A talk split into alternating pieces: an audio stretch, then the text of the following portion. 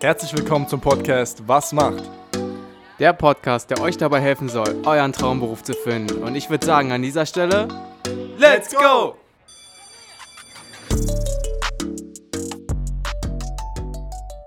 Herzlich willkommen zu einer weiteren Episode von Was macht? Ja, Björn, was macht ein Autolackierer? Ja, was macht ein Autolackierer? Erstmal danke nochmal an äh, Laura, die uns diesen Kontakt hier heute vermittelt hat, äh, dass wir jetzt äh, relativ kurzfristig noch in dieser Woche einen äh, Podcast-Interview-Gast ranbekommen konnten.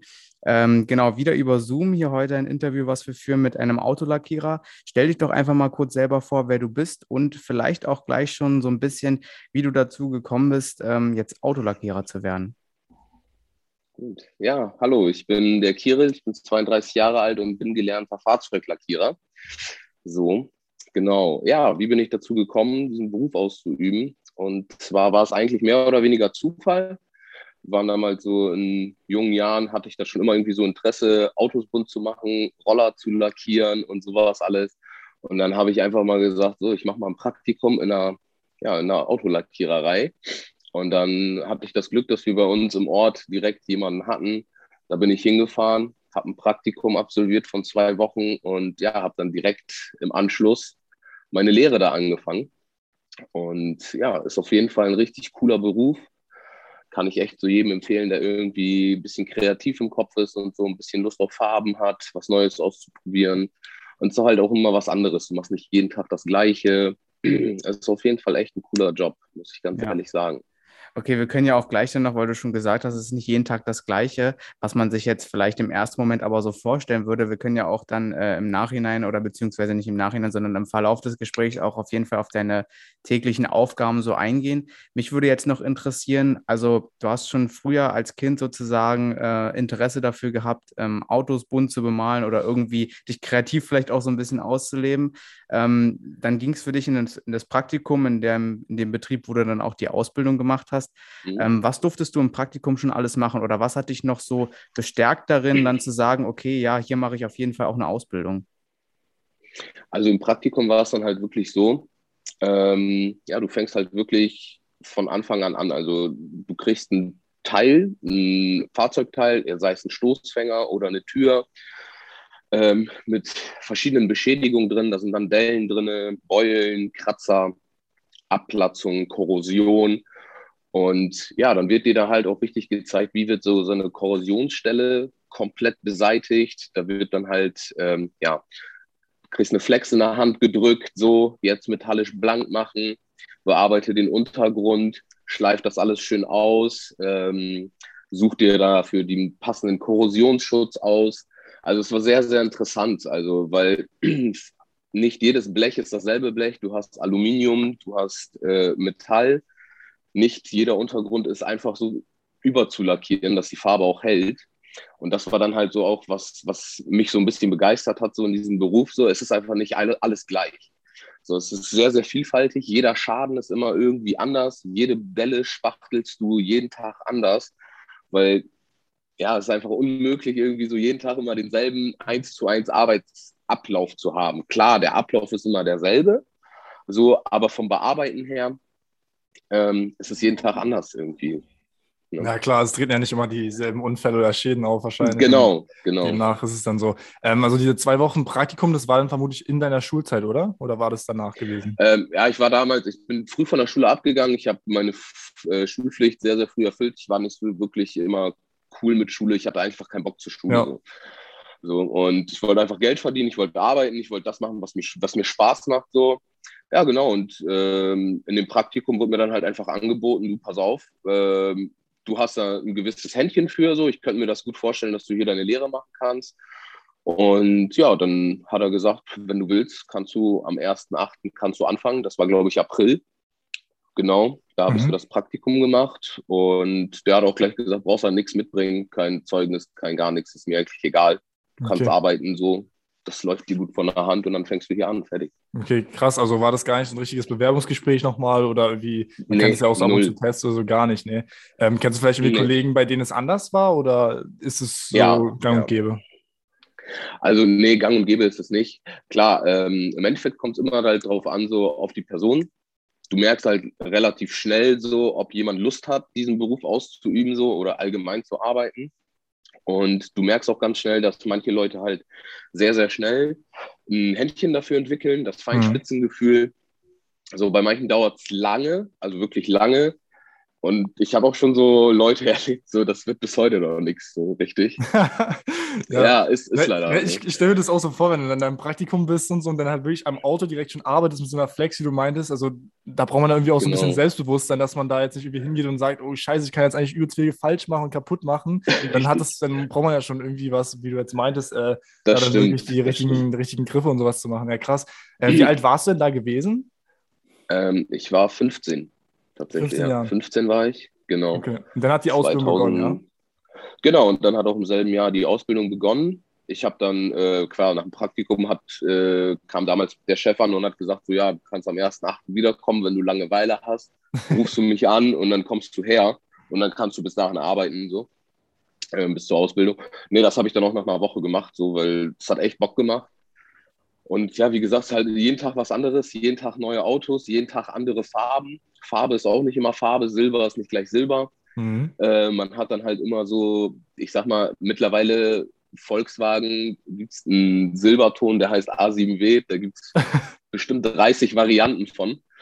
So, ja, und dann geht das nämlich los. Dann, weil das Ding ist, in, im Werk werden die Fahrzeuge ähm, halt in, ja, maschinell lackiert. Mhm. So, und die Farbe wird halt immer nachgefüllt, nachgefüllt in so riesige, was weiß ich, 20.000 Liter Kanister. Ja. Und irgendwann verändert sich halt auch ein bisschen der Farbton immer, weil dann werden halt Pigmente aus anderen Ländern geholt, die sind ein bisschen heller, die sind ein bisschen dunkler, Metallic wird ein bisschen gröber, wird ein bisschen feiner.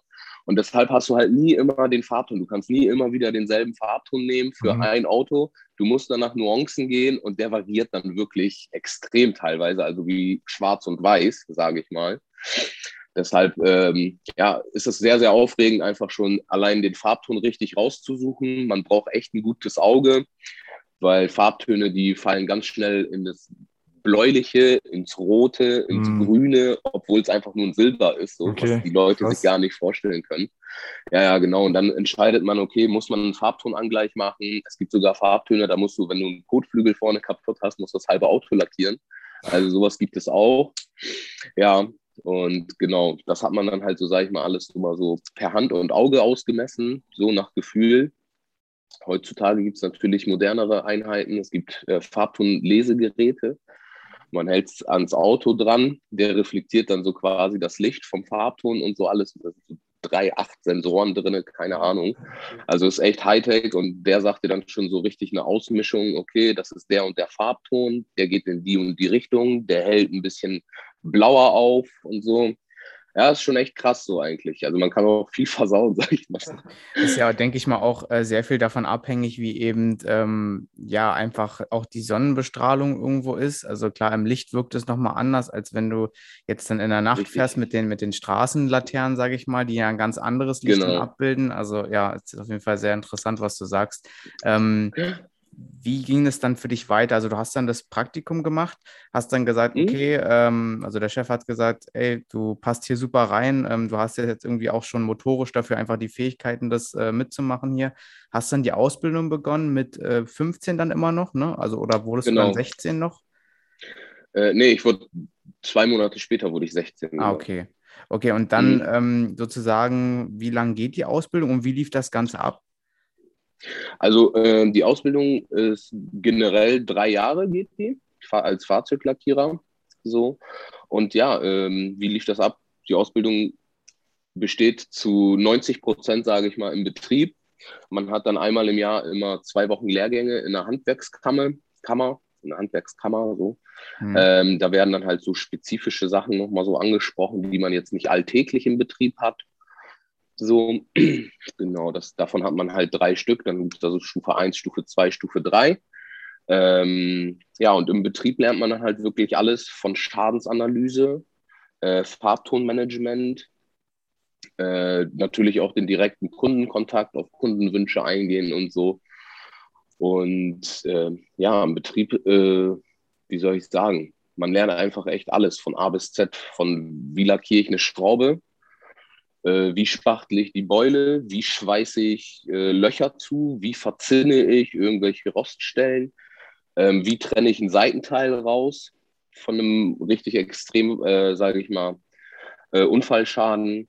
Genau, ähm, wie baue ich eine Werkslackierung auf wieder. Und also echt von A bis Z, also das komplette Sortiment. Ne? Und mhm. also man lackiert halt auch nicht nur Autos. Ne? Also das wollte ich auch nochmal so klarstellen. So Fahrzeuglackierer oder Autolackierer, so die lackieren nicht nur Autos. Also man lackiert echt alles von Möbel, Flugzeugteilen, Bootsteilen über ja, Klodeckel sogar. Ach echt, ja? Also da kommen dann. Ja, äh, ja. Okay. Also ihr seid nicht nur auf also Fahrzeuge sozusagen spezialisiert, Nein. also spezialisiert wahrscheinlich schon, aber. Genau. Ihr habt dann auch andere so Sachen. Richtig, also du kannst, du kannst im Endeffekt kannst du alles lackieren, so, also wirklich echt alles. Hm. Und ja, äh, spezialisiert ist man halt auf Fahrzeuglackierung, äh, Unfallschadensaufbereitung und sowas alles. Aber äh, im Endeffekt lackiert man echt alles.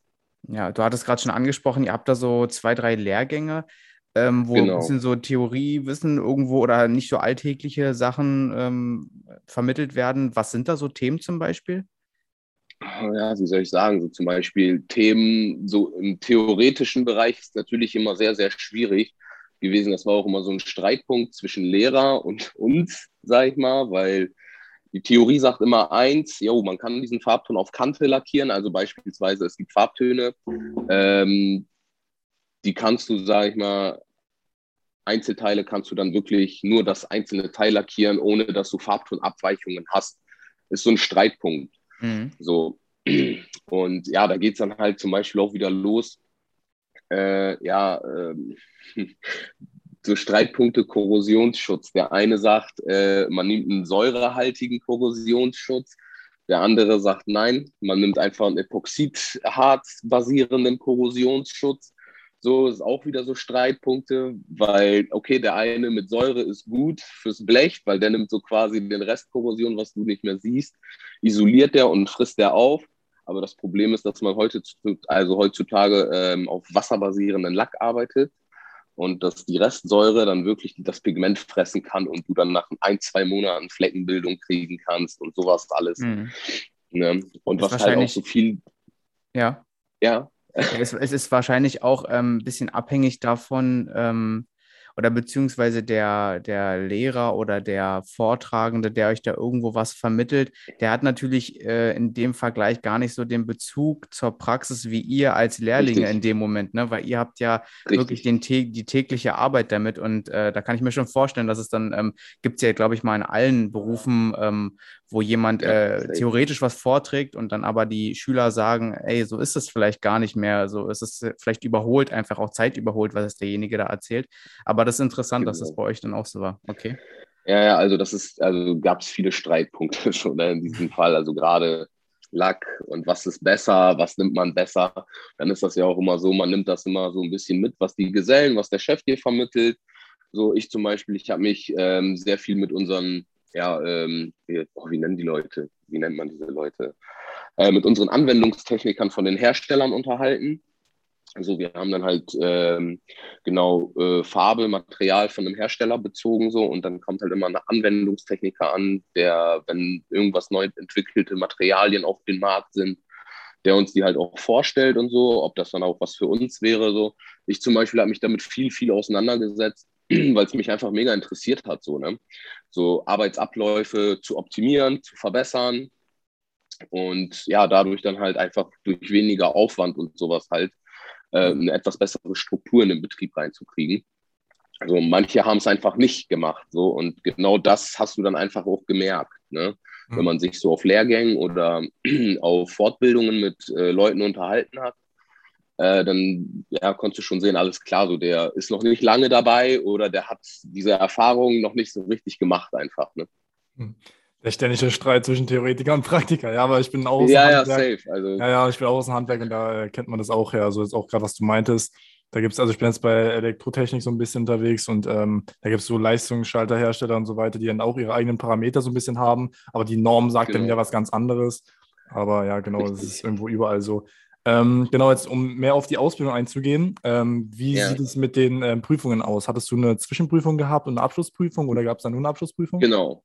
Also ich hatte eine äh, Zwischenprüfung und eine Abschlussprüfung, beides Theorie- und Praxisbereich. Äh, ja, die Theorie, die war, glaube ich, ähm, ich glaube, acht Stunden mhm. hatten wir Zeit. So, du kriegst halt Fragebögen, ähm, die man dann halt so von A bis Z beantworten muss. Äh, ja, oder halt kann.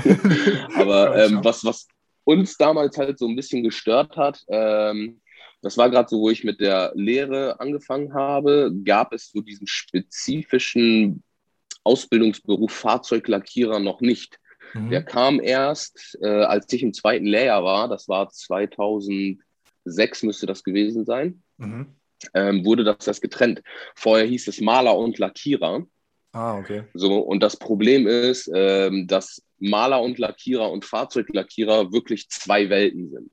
Ja. Ne, Unterschied. Also Fahrzeuglackierer ist wirklich was, was äh, sehr, sehr Feines. Ähm, das heißt so, wir haben Schleifpapier, das geht bis 5000er hoch. Mhm. So, und bei Malern und Lackierer ist so bei äh, 240er das Ende. Mhm. So, weil die halt ganz andere Sachen lackieren. Die lackieren zum Beispiel also Industrieteile, äh, irgendwelche Bleche, Schächte und sowas alles.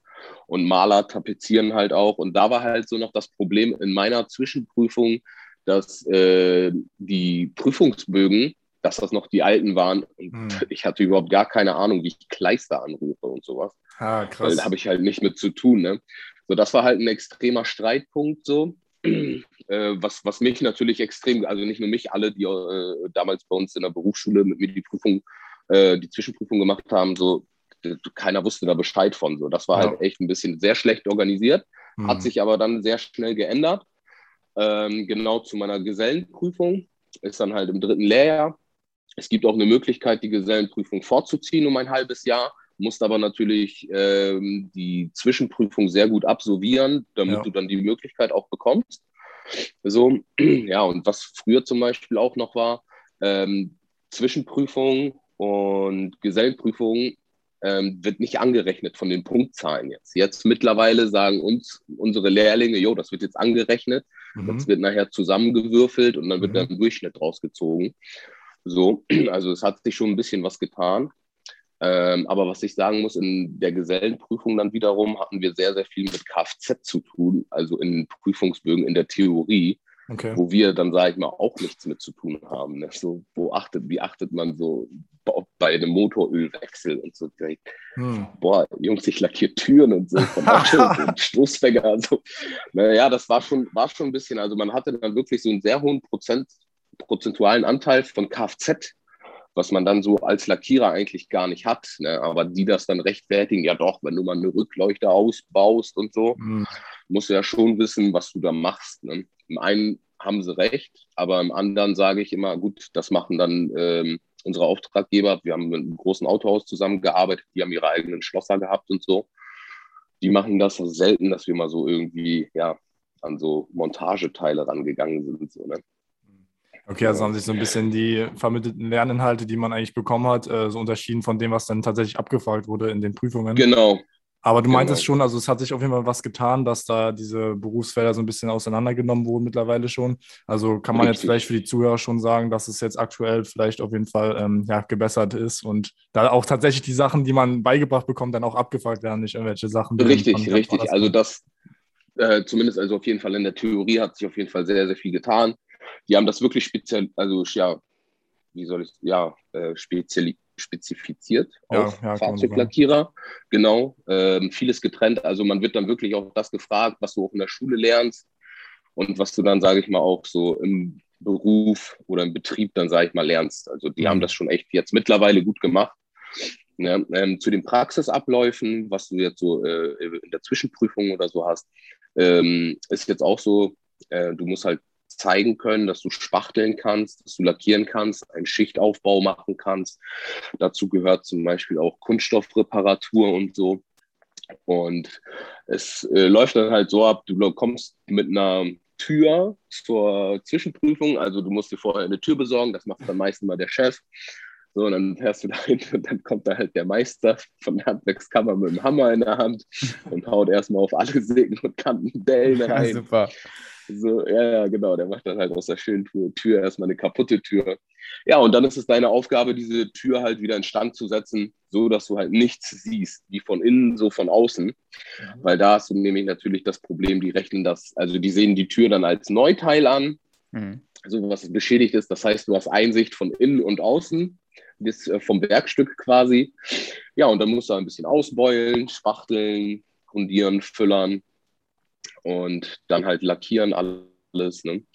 So in dem gewünschten Farbton, was dir natürlich alles vorgegeben wird. Hm. Und ja, das ist dann so in der Zwischenprüfung. Die Gesellenprüfung sieht ähnlich aus, ist halt äh, noch ein bisschen spezifischer.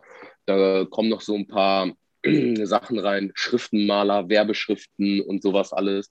Das heißt, du musst dann noch so zwei äh, Schriftplatten fertig machen mit einer Werbung, die dir dann auch quasi vorgeschrieben wird von der Handwerkskammer, von der Prüfung. Ähm, dann musst du halt deine Schrift in der bestimmten Größe, die dir, also es wird alles angegeben in der Größe und in der Schriftart anfertigen. Das musst du alles frei handzeichnen. Ähm, genau, mit einem Messer, äh, mit einem Messer, mit einer Schneidfeder musstest du das dann halt alles quasi ausschneiden, applizieren, lackieren, also so wie der Kunde sich das halt wünscht. Deshalb, also das ist ein bisschen spezifischer ähm, in, der, in der Gesellenprüfung. Man hat drei Tage Zeit, wobei man immer sagt, so der dritte Tag ist echt nur zum Aufräumen da, weil die wollen natürlich die Halle dann auch wieder wie geleckt hinterlassen haben. Mhm. ja, genau. Okay. Aber es ist schon echt cool.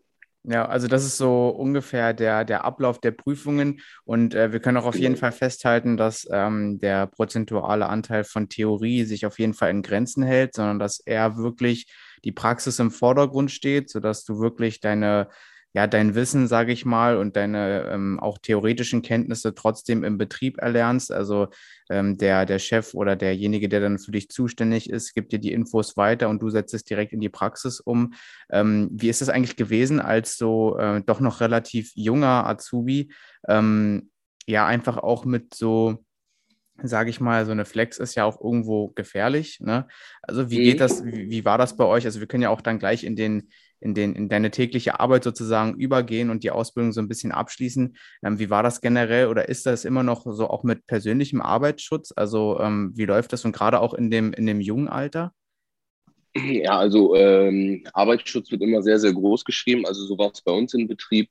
Äh, auf jeden Fall Schutzkleidung, ähm, Schutzbrille, jetzt beim Flexen spezifisch oder beim Entrosten, alles, wo irgendwie Funken spritzen oder ähm, ja, irgendwie äh, ja, irgendwas durch die Luft fliegt, während ja. du machst beim Schleifen mit sehr, sehr grobem Schleifpapier, wird immer empfohlen, auf jeden Fall Handschuhe zu tragen, Atemschutz äh, beziehungsweise ähm, Partikelschutz äh, beim Schleifen und halt äh, Augenschutz, dass da halt wirklich nichts ins Auge gehen kann oder sowas. Kann echt schon sehr gefährlich sein, wenn da so Funken sprühen und äh, du rutscht auch mal ganz gerne ab mit so einer Flex, wenn du mal echt eine blöde Stelle hast oder so.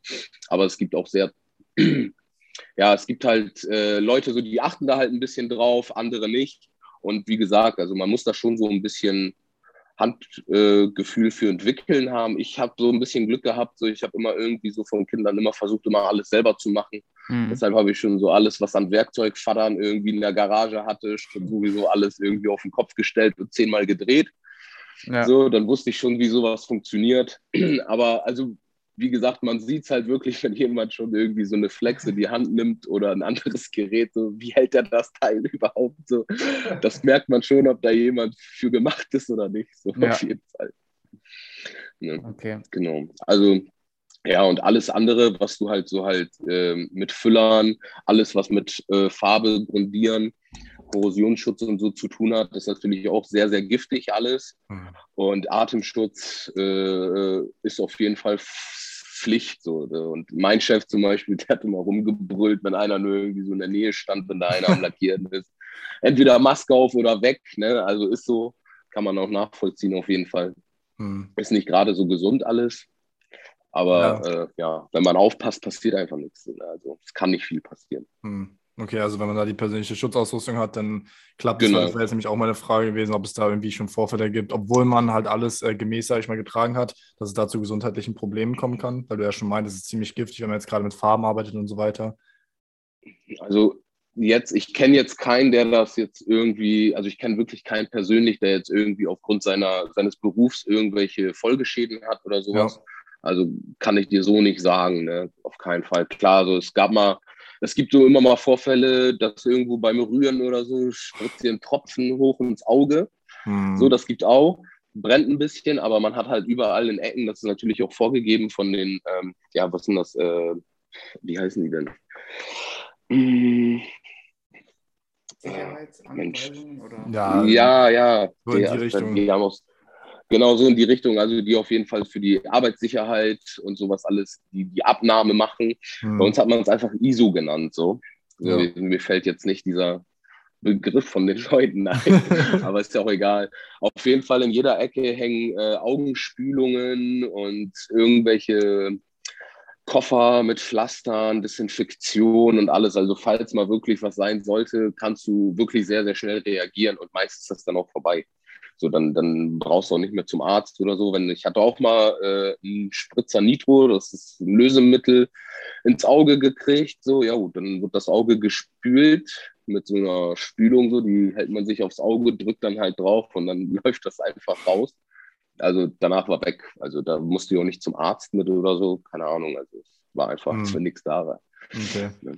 Ja, wie Bjarne jetzt schon am Anfang gesagt hatte, wir wollen natürlich auch auf deine alltägliche Arbeiten so ein bisschen eingehen. Du hast jetzt schon im Laufe ähm, der Fragen, die wir gestellt haben, schon immer mal ein bisschen was reingeworfen. Aber wie sieht es jetzt wirklich aus als Geselle? Also ich persönlich habe jetzt schon für mich mitgenommen, okay, es ist nicht nur Lackieren, sondern es ist deutlich mehr. Ähm, du hast jetzt auch gesagt, in der Prüfung ist es eine Instandsetzung gewesen von der Tür, einer kaputten. Das heißt, da ist viel, viel mehr als nur Lackieren. Erzähl mal so ein bisschen vielleicht, wie Richtig. so ein Tagesablauf bei dir aussieht und was so die ja, Aufgaben tatsächlich sind. Ja, also Tagesablauf ist eigentlich immer so, man kommt morgens in die Halle, macht erstmal alles an, das heißt Kompressor und so, weil die ganzen Schleifgeräte und so, das läuft meistens über Luftdruck zum Lackieren, Grundieren und so braucht man halt Luftdruck. Auch so zum Beispiel äh, unsere Flex-Winkelschleifer und äh, jegliches Werkzeug funktioniert einfach über Luftdruck. So, ja, und dann schnappt man sich halt einen Auftrag, man guckt, okay, alles klar, das ist das und das Auto, da wird ein Kotflügel instand gesetzt, der kriegt einen neuen Stoßfänger, die Tür hat noch Kratzer, so, und ein Spiegel muss lackiert werden, beispielsweise. So. Ja, dann holt man sich das Auto rein, das Fahrzeug, wenn es draußen stand oder es stand schon in der Halle, macht man erstmal als allererstes immer sauber machen, gucken, damit du eine vernünftige Schadensanalyse machen kannst. So, was genau ist wirklich jetzt kaputt, was ist jetzt wirklich notwendig äh, zu machen. Genau, Neuteile sind meist immer vorgrundiert, wenn er jetzt einen neuen Stoßfänger oder so gekriegt hat. So, der, der wird dann bestellt bei dem Fahrzeughersteller, von welchem Fabrikat auch immer. Mhm. So, die sind meistens immer vorgrundiert. Das heißt, die werden dann quasi einfach nur, man nennt es einfach überpetten, das ist ein Mikroschliff.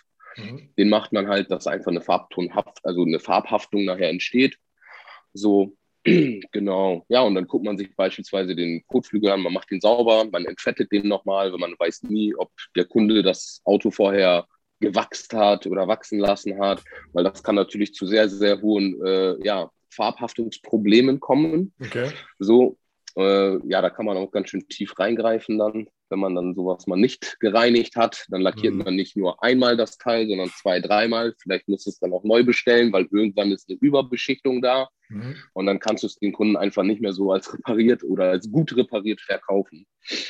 So genau, also Reinigung und sowas ist immer von der Oberfläche, die zu bearbeiten ist, immer das A und O.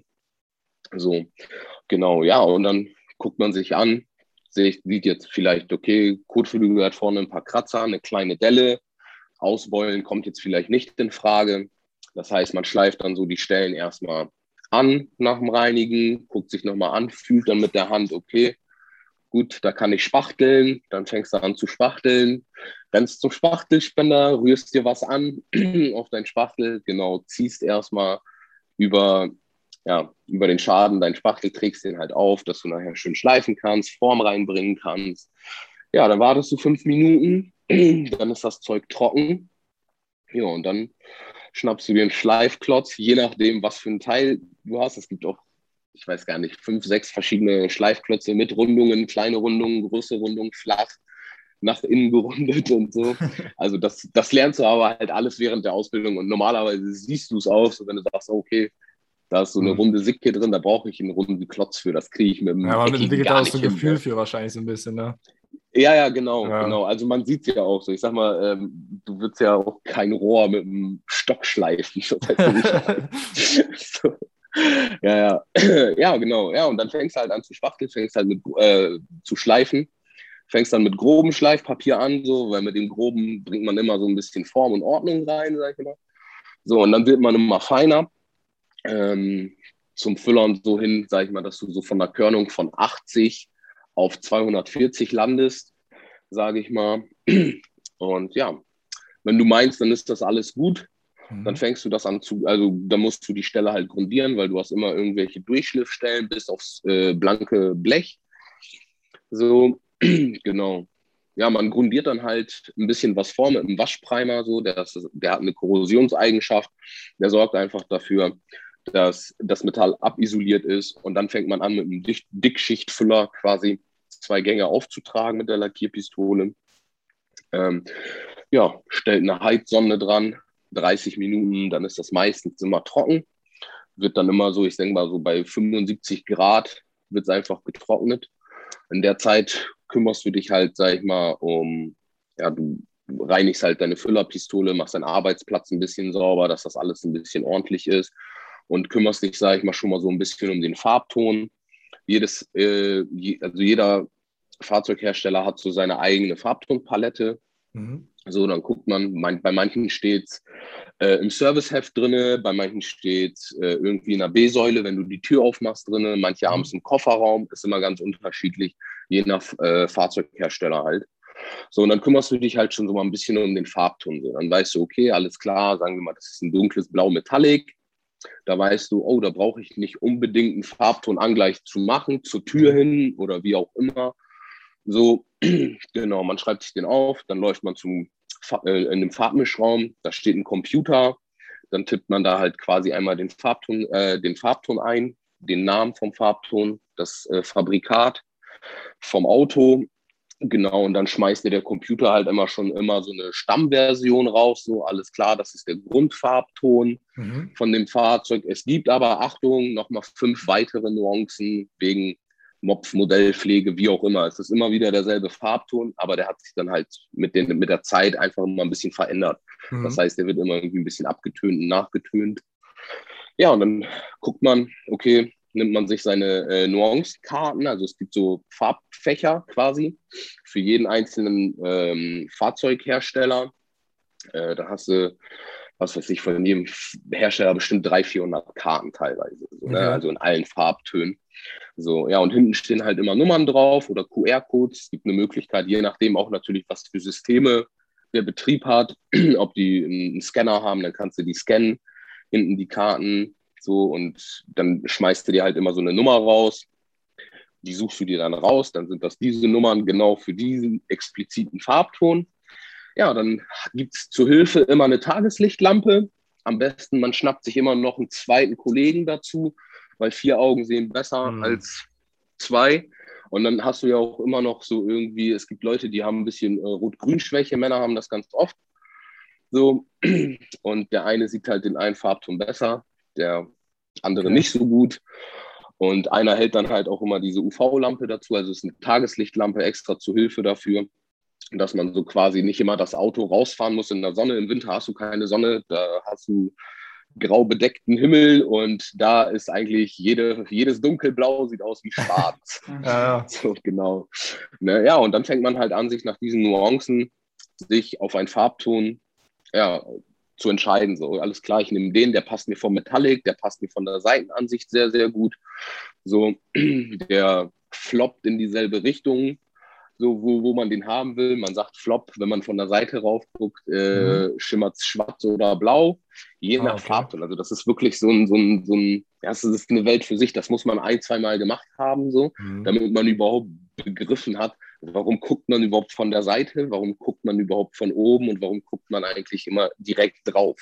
Mhm. Ne? Weil es gibt Farbtöne, Farbtöne funktionieren ja, also die sind auch nicht, ist nicht einfach Farbe. Da hängt sehr, sehr viel Technologie hinter. Also es mhm. gibt wirklich Farben, da sind Mittel drin, also nicht nur ein Bindemittel und Pigment, Da sind Mittel drin, die dafür sorgen, dass sich das Metallic richtig ausrichtet, wenn man es überträgt, dass das nicht liegt, sondern dass es wirklich steht und so. Und ja, das muss man dann halt alles so ein bisschen wissen, in welche, welche Farbtöne haben das. Und das nennt man dann halt eigentlich Flop, so in welche Richtung floppen die, deshalb guckt man dann immer schräg von der Seite, von vorne und von hinten, damit man auch weiß, okay, ähm, wie, wie, wie verhält sich dieser Farbton nachher, wie kann ich den am besten lackieren, muss ich den beilackieren, lohnt sich, dass ich den beilackiere?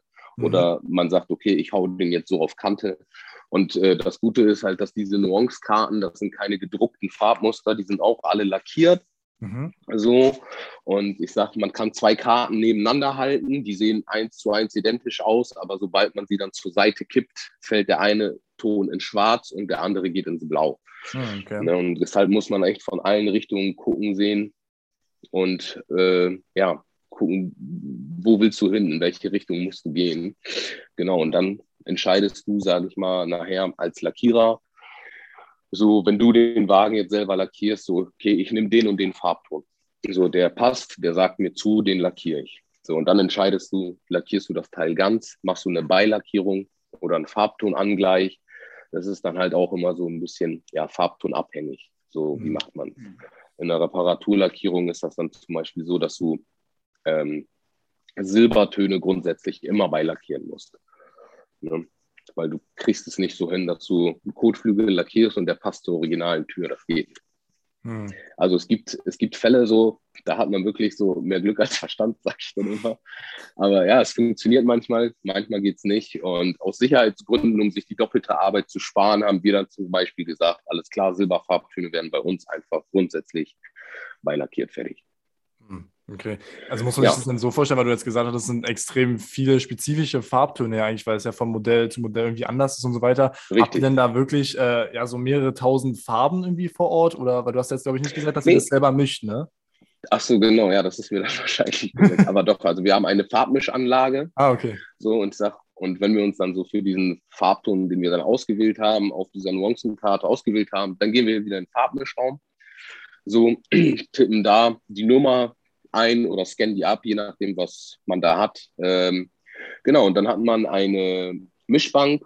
Das sind so meist immer, ich weiß nicht, wie man das beschreiben kann, wie, wie, das, wie, wie das aussehen soll. Ähm, ja.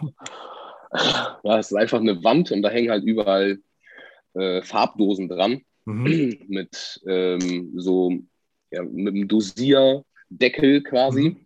wo man halt tropfenweise Deckel, äh, äh tropfenweise ah, okay. ja, dosieren kann und so.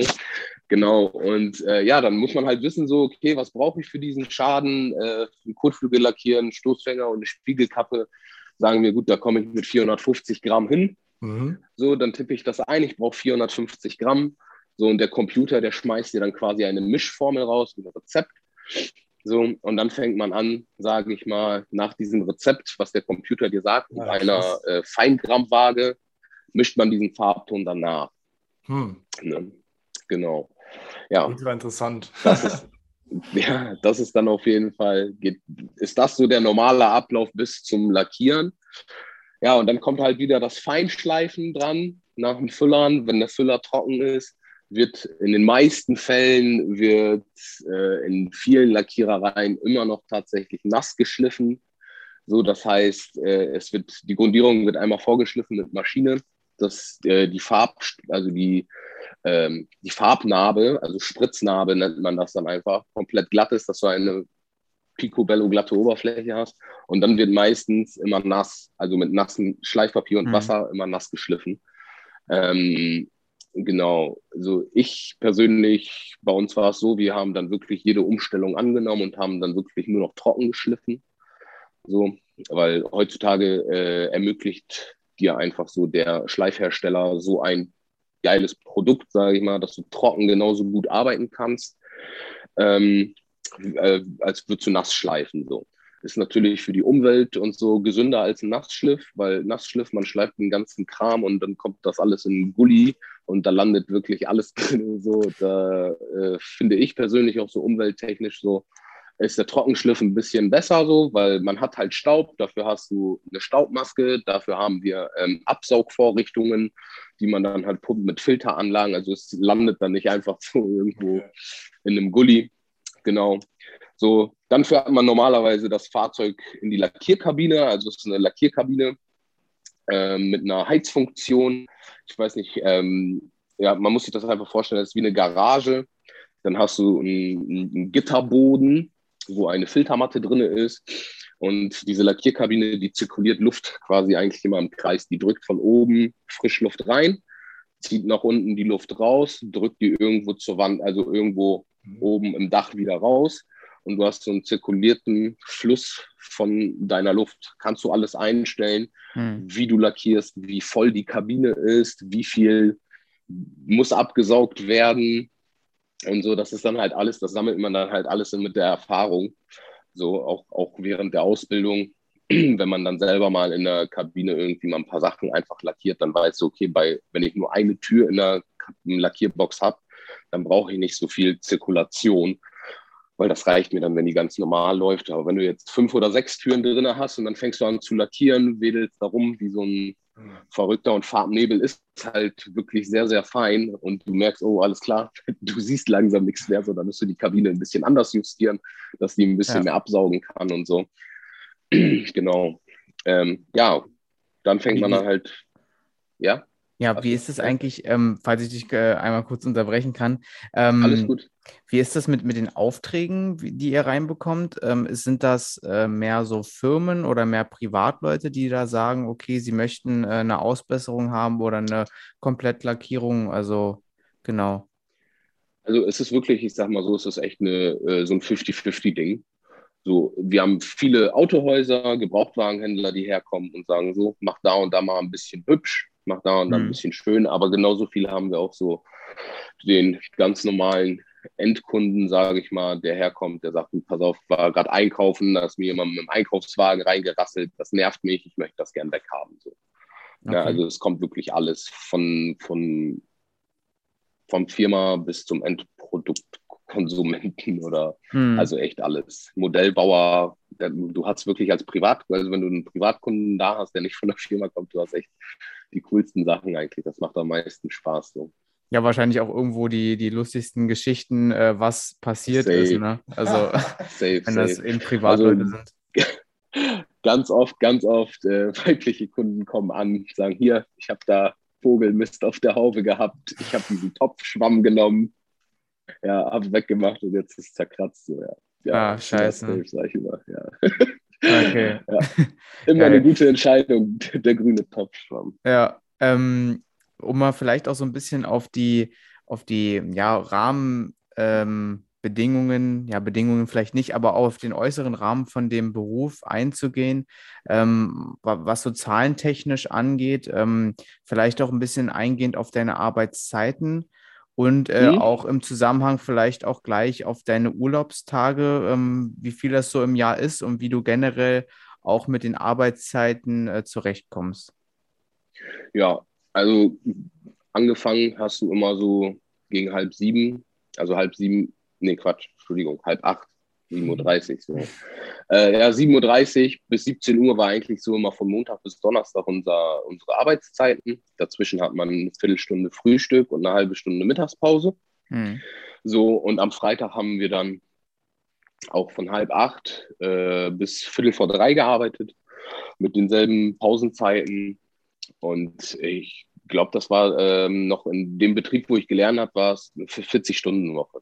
Genau, also man hat eine 40-Stunden-Woche, dann hat man ganz normal 25 Tage gesetzlichen Urlaub, so Urlaubstage, mhm. gesetzliche Urlaubstage, 25 Stück. Genau, das geht ja dann, glaube ich, auch ein bisschen nach äh, ja, Zugehörigkeit nachher der Firma. Dann kriegt man immer so ein bisschen Aufstockung und so. Und das geht. Ähm, ja, das ist so eigentlich so mit den, also Wochenende wurde eigentlich nie gearbeitet. Ähm, es sei denn, man hat man wirklich so eine Woche gehabt, wo mega viel los war und man kommt wirklich nicht hinterher, mhm. weil die Aufträge gerade so reinfliegen wie nichts Gutes. Und ähm, ja, bei den meisten Kunden ist das immer so, die bringen ein Auto her und es sollte gestern fertig sein. Naja, das hm, ist halt verstehe. Immer, ja, ne? Ist ganz oft so. Ne? Und dann kam es mal vor, dass wir auf den Samstag mal nochmal von äh, 8 bis 13 Uhr gearbeitet haben. So. Ähm, aber in der Regel eigentlich nicht. Man kommt eigentlich sehr, sehr gut mit klar. Also es ist auch wirklich, mh, hm, klar, es gibt immer so anstrengende Tage, so was so körperliche Belastung angeht. Ähm, es geht eigentlich, also ich finde, man hat jetzt keine großen körperlichen Arbeiten so gemacht, ja, wie auf dem Bau oder so als Maurer. Also sowas hast du nicht. Mhm. Klar hast man manchmal ein paar schwere Teile und so, die du tragen musst, aber das Einzige, was einen wirklich körperlich so ein bisschen zusetzt, ähm, ist natürlich, wenn du der Mann in der Kabine bist und im Sommer dann bei 30 Grad oder so äh, lackieren kannst, dann hast du in der Kabine hast du ganz schnell mal deine 38 Grad erreicht. Mhm. Wenn die schlecht klimatisiert ist, hast du natürlich noch mehr Temperatur. Und es wird dann halt immer, weil die Kabinen heizen dann auf bis zu 75 Grad, so damit der Lack trocknen kann.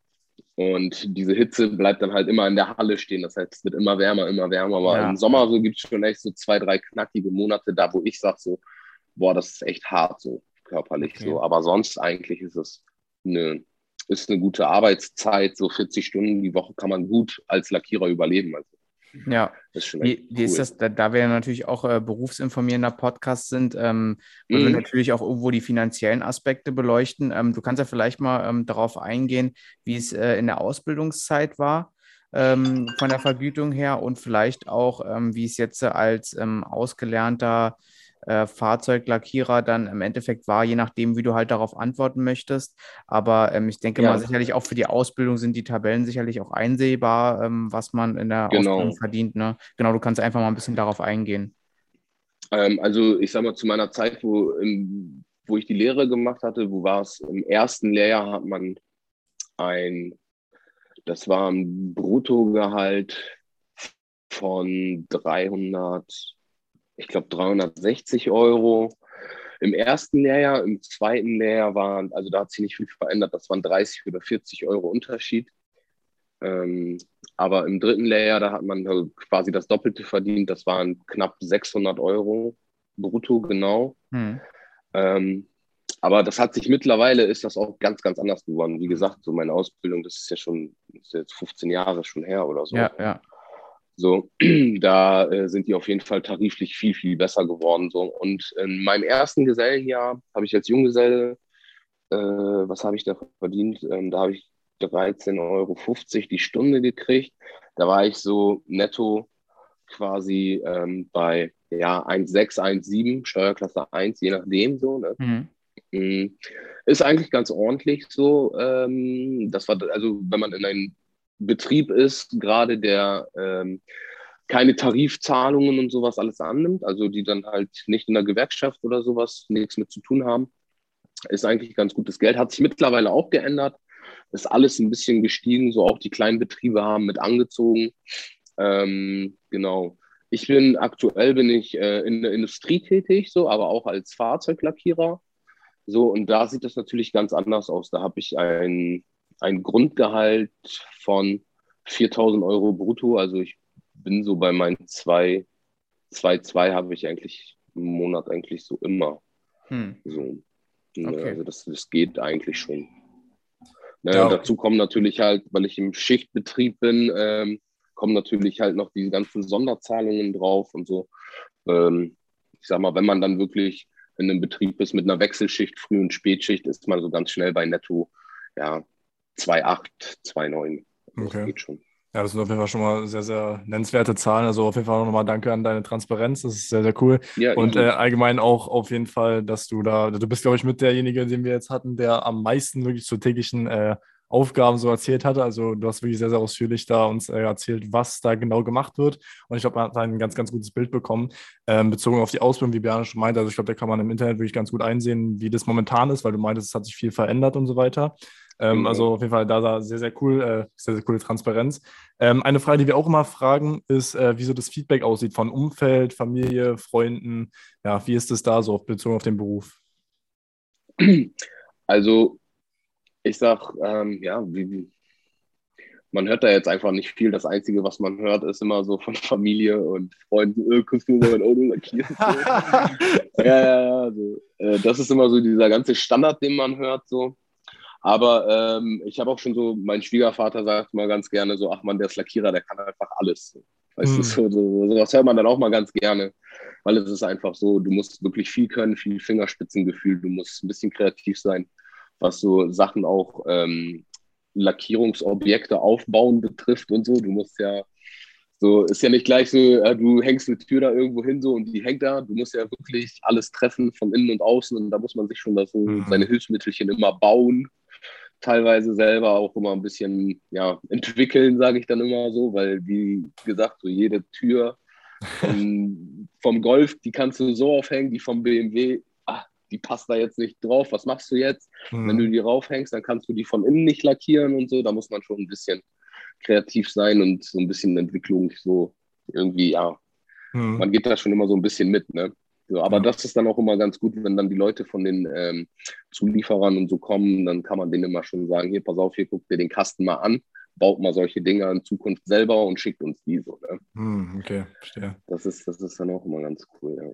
Äh, jetzt bezogen auf die Aussage von Kollegen, äh, lackier mal mein Auto. Ähm, das ist wahrscheinlich gar nicht mal so einfach, ne, weil du meintest ja, da braucht man ja wirklich richtige Vorrichtungen und auch irgendwie diese, ja, wie du meintest, diesen Raum, wo da die Luft zirkuliert und so weiter. Also das wird wahrscheinlich äh, gar nicht irgendwie mal passieren, genau. dass du da wirklich für einen Kollegen das gemacht hast, ne? Also ja klar, ich habe natürlich für Freunde und so, die mal da irgendwie echt so einen Schaden hatten, hm. habe ich dann immer mal, immer so zwischendurch mal was gemacht so. Auch natürlich viel wegen meiner Lehre so, äh, äh während meiner Lehre, dass ich mir auch halt ein bisschen für mich war es immer einfach lernen. So, ne? Ja. Also ich, dadurch lerne ich. Ich tue uns beiden einen Gefallen. Ich konnte den Kollegen einen super Preis machen.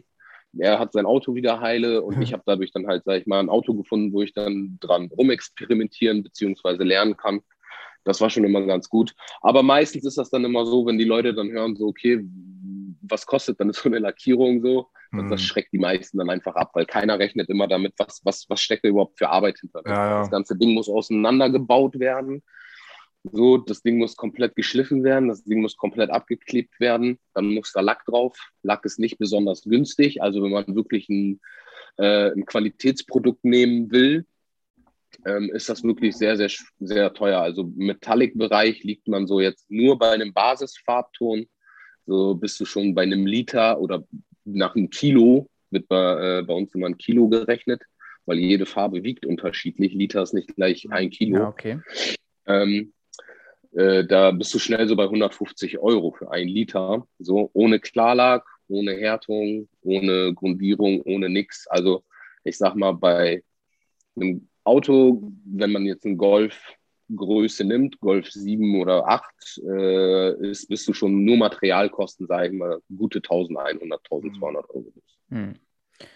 Okay, dann ähm, vielleicht auch noch ähm, abschließend so ein bisschen ähm, wo soll es für dich in, die, in, in, der Zukunft hingehen? Du hast es jetzt schon ähm, angesprochen vor dem äh, Podcast, äh, also beziehungsweise vor dem Drücken des Aufnahmeknopfes, dass du äh, dich da auch so ein bisschen anderweitig äh, irgendwo weiterbildest oder weitergebildet hast, so im, im Musikbereich. Ähm, aber du kannst ja einfach mal ähm, vielleicht kurz ähm, noch sagen, wo es für dich so in der Zukunft hingehen soll, berufstechnisch und vielleicht auch gleichzeitig noch ähm, im Anschluss ähm, so Vielleicht hast du drei, vier äh, Tipps, die du Leuten mitgeben kannst, die jetzt vielleicht nach der Schule sich auch denken, äh, ich möchte irgendwie handwerklich in, äh, in diesem Bereich von ähm, Fahrzeugen, das interessiert mich. Ich bin vielleicht auch kreativ, möchte da auch ähm, mit Farben äh, rumexperimentieren.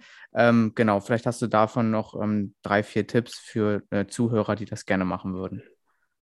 Ja, also für die Zuhörer auf jeden Fall. Ähm, ich würde, wenn man wirklich so die Ambition hat, ein bisschen mit, also Interesse für Autos und Farben und kreativ ist, wenn man da irgendwie so Bock drauf hat, ich würde es einfach mal echt ausprobieren. Ich würde es einfach wirklich ausprobieren. Macht einfach ein Praktikum, so guckt euch das rein, äh, guckt euch das an, probiert es einfach aus. so, es ist wirklich sehr, sehr vielfältig. So, ja, und für mich selber, also ähm, ja, äh, das ist ähm, eine gute Frage. Also ich bin eigentlich wirklich, äh, der Beruf gibt mir so wirklich so ein bisschen ähm, so einen Ausgleich so zwischen dem Musikkram, was ich und sowas alles mache. Wenn da manchmal der Kopf zu voll ist, dann bin ich ganz froh, äh, schon mal bei uns wieder in der Lackiererei zu stehen. Ist für mich so ein Ausgleich auf jeden Fall. Ich glaube, ich würde das auch Also dieses, äh, wenn das mal irgendwann so in die Richtung gehen sollte, dass Musik irgendwann Hauptberuf werden sollte, glaube ich, äh, würde ich trotzdem so eher hobbymäßig so meine Autos und so immer selber machen wollen. So bin ich fest von überzeugt. Okay. So, ja, ja daran merkt man ja Fall. aber auch schon, dass dir einfach dieser, dieses Berufsfeld an sich einfach äh, mega viel Spaß macht und selbst wenn du ja. hauptberuflich irgendwie anders äh, weitig von einer anderen Berufszweig leben könntest, dass trotzdem irgendwo diese Leidenschaft einfach ähm, durch dieses jahrelange Arbeiten auch in der Branche, dass das da einfach immer noch bei dir gegeben ist. Und das ist ja dann auch irgendwo wieder, ja, äh, Vorzeigebeispiel für unseren Podcast irgendwo, äh, jemand zu finden, der seinen Beruf auf jeden Fall, egal äh, in welcher Lebenslage, den irgendwie immer ausführen würde, weil er einfach diese Leidenschaft dafür hat. Das ist auf jeden Fall cool. Ja, auf jeden Fall, aber ist auch wirklich so. Also macht echt Spaß. Muss man einfach ja. mal gemacht haben. Okay, ja. perfekt. Dann, ähm, ja. wir haben jetzt auch schon wieder, ich glaube, knapp eine Stunde gequatscht. Also die Zeit äh, verfliegt immer mega schnell. Das äh, stellen wir echt bei jedem Interview fest. Ähm, Devin, hast du noch irgendeine Frage, die du stellen wolltest? Nee, also du hast jetzt schon echt einen guten Abschluss eigentlich gemacht mit den Fragen. Ähm, wie du schon meintest, sind jetzt gerade bei einer Stunde. Ich habe mich auch schon bedankt bei dir. Also richtig cool, dass du da bei vielen Themen einfach sehr, sehr transparent warst und auch äh, ja, sehr, sehr viel gezeigt hast einfach und ganz genau erklärt hast, wie das dann aussieht, die Arbeit als äh, Autolackierer. Ähm, deswegen nochmal ein großes Danke von mir auf jeden Fall. Wahrscheinlich von dir auch ja, nochmal, Biane. Und ähm, ja, ich würde sagen, wir machen damit den Abschluss. Ciao, ciao. Ja. Safe, ciao. Danke. Ciao, von mir auch nochmal danke. Tschüss. Jo, tschüss.